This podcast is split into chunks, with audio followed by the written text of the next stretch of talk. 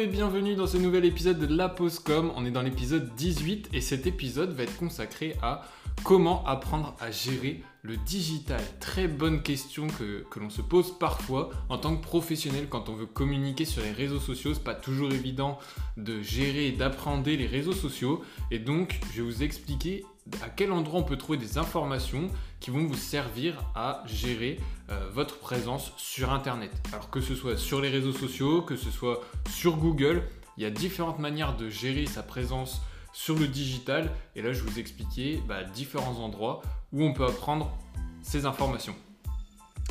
Alors, dans un premier temps, on peut les apprendre par soi-même. Et pour apprendre des informations euh, par soi-même, j'entends aller euh, chercher soi-même euh, sur Internet, aller chercher les informations et faire une veille d'informations. Grossièrement, ça ressemble à ça. pas, on ne vous donne pas tout cru dans, un seul endroit, ça on en parlera juste après.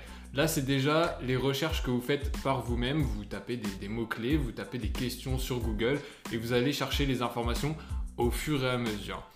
Alors, il y a la manière classique, hein, vous allez chercher sur des blogs, sur Google, vous tapez une question et vous allez trouver une réponse. Parfois c'est compliqué, parfois la réponse est déjà toute faite et vous n'avez pas besoin d'aller chercher beaucoup plus loin.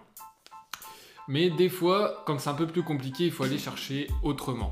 Et vous avez des fois, c'est toujours des fois, vous avez de temps en temps euh, besoin d'avoir des informations qui sont proposées d'une autre manière. C'est-à-dire qu'on a le format blog qui ne convient pas à tout le monde. Il y a aussi le format podcast et le format vidéo. Donc avec ces trois formats, déjà, on peut euh, couvrir un panel d'informations et de méthodes d'apprentissage qui sont assez variées et qui peuvent convenir à tout le monde.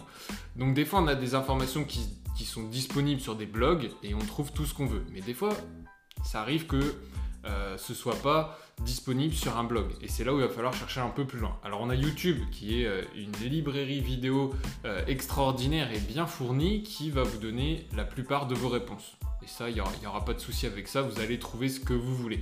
En général, quand vous trouvez une réponse sur un blog, vous allez pouvoir la trouver sur YouTube. Après, ça dépend toujours des cas. Vous avez aussi les livres. Les livres sont une bonne source d'information. Alors attention, il y a un petit warning avec les livres, c'est que des fois ils sont écrits il y a plusieurs années en avant, euh, enfin en arrière, et euh, ces, fameux livres étaient valables au moment où ils ont été écrits.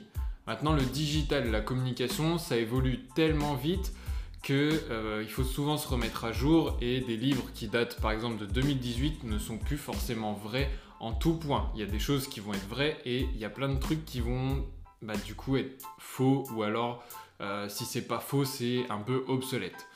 Euh, donc faut faire un peu attention à tout ça, surtout avec les livres. Le restant, même sur des vidéos YouTube ou sur des blogs, regardez la date, mais en général, c'est régulièrement mis à jour ou entretenu. Donc vous allez avoir toujours euh, du contenu récent qui sera mis en avant et le contenu plus ancien passera au second plan.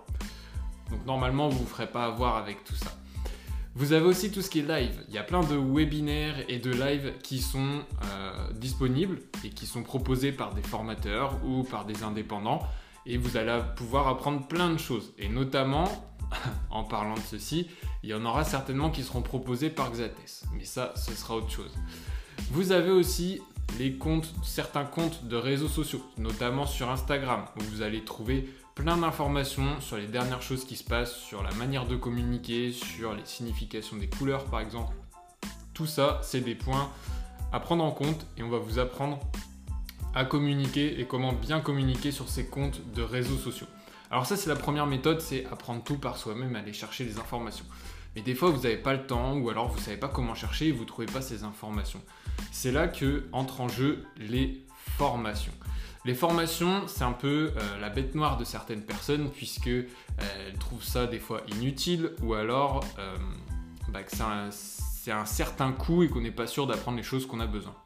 Concrètement, dans la plupart des cas, les formations seront très bien construites et vous allez apprendre énormément de choses et ça vous permettra d'être autonome. c'est un endroit, comme je le disais, où vous allez avoir tout qui est regroupé.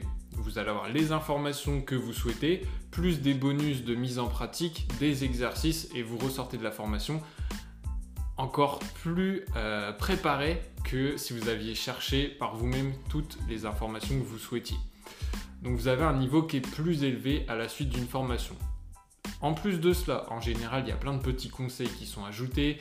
Il y a des fois du coaching qui peut être ajouté ou associé à la formation. Donc tout ça, ça pèse dans la balance et ça peut vous aider grandement dans votre communication votre expertise pour être plus euh, un expert ou alors quelqu'un de qualifié euh, plus rapidement que euh, si vous aviez cherché plein d'informations par vous-même. Et ça, c'est indéniable sur ce point-là.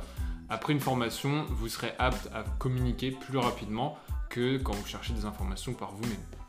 Puisque vous allez chercher en général des informations euh, que au moment où vous en avez besoin. Ce qui veut dire que vous évoluez beaucoup moins rapidement puisque euh, il faut déjà rencontrer des problèmes avant de se dire j'ai besoin de cette information pour faire euh, telle ou telle chose. Alors que dans une formation, vous avez un problème, mais cette formation en résout une globalité de problèmes et vous donne même plus que les problèmes que vous avez.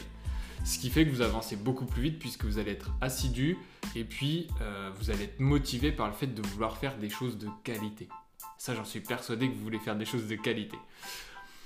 Le dernier point, sinon, et ça c'est un cas particulier puisque tout le monde ne peut pas faire ça, mais c'est en ayant fait des études dans la communication et le marketing. Puisque évidemment la communication et le marketing, c'est lié, on ne peut pas vraiment les séparer. Euh, forcément ça va ensemble, c'est l'un dans l'autre. Euh, mais dans un premier temps, quand on n'est pas issu du domaine, vous faites déjà de la communication et ensuite vous ajouterez le marketing plus tard. Quand on fait des études, on met le marketing et la communication au même plan.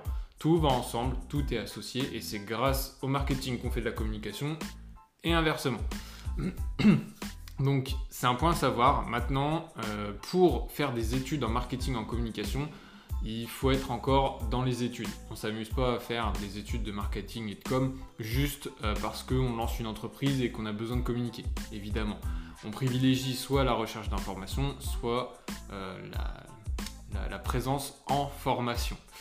Euh, pour les études, vous pouvez pallier ça avec des stagiaires ou des alternants pour vous aider et vous accompagner dans votre communication. Ça peut être un investissement pour vous et aussi un investissement pour eux qui vont recevoir énormément de savoir et bien plus au niveau organisation, professionnalisme à vos côtés puisque vous allez pouvoir les accompagner aussi et leur apprendre plein de choses pour qu'ils puissent évoluer. Mais à l'inverse, ils vont aussi vous apprendre énormément de choses en communication et vous préparer euh, des, des projets sympathiques pour votre entreprise.